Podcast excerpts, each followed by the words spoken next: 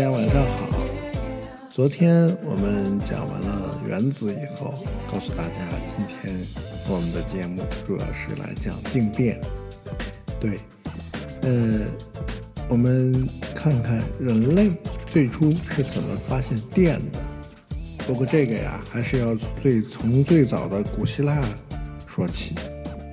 有一种珠宝叫琥珀，我不知道小朋友们注意过没有？你在观察松树的时候，可能会发现树皮上有些地方黏糊糊的，或者你看那些新砍的松木，有时候上边是不是也有黏糊糊黄色的物质渗出来呢？这个呀，就是树脂。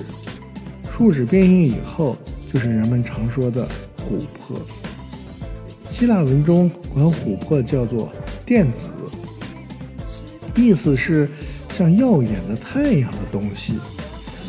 琥珀经过抛光打磨以后，可以制成带有蜂蜜色泽的美丽宝石。在过去，也常常被制作成珠宝的饰物。古希腊人。是最早用琥珀来做首饰的，他们就发现用毛皮摩擦琥珀的话，琥珀能吸起干草碎末。当时人们还不清楚这是怎么回事儿，但是现在我们再看啊，那时候他们就已经发现了最早的电，叫静电。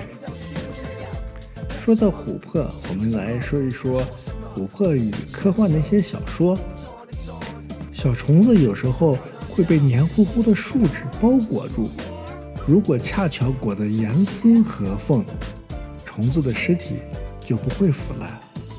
而且，如果这树脂后来变硬成为琥珀，那么封存在琥珀中的小虫子的标本也就保留了下来。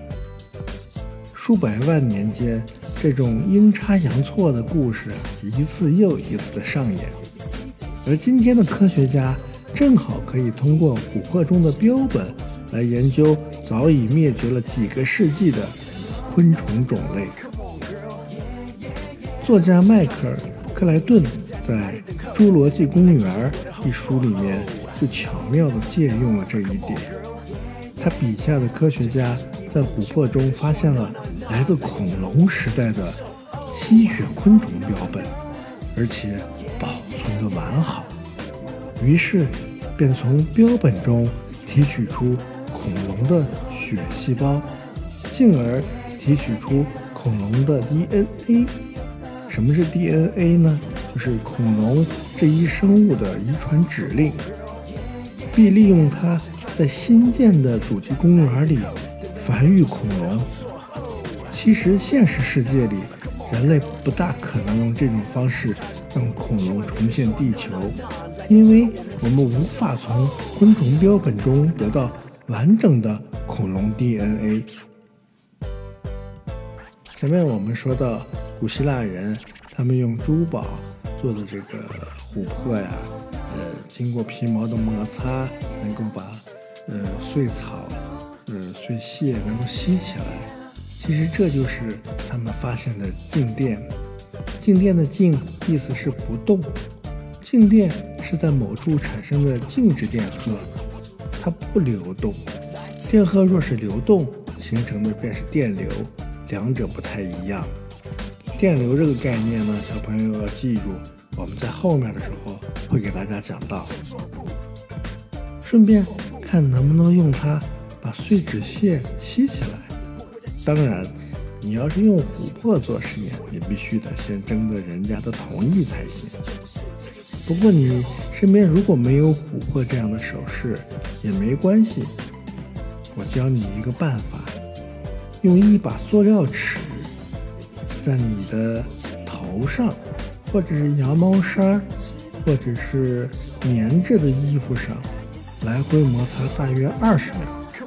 然后再用尺子靠近碎纸屑，你观察一下，纸屑会不会粘附到尺子上？不吸附的话，就多试几次。毕竟静电效果不是那么稳定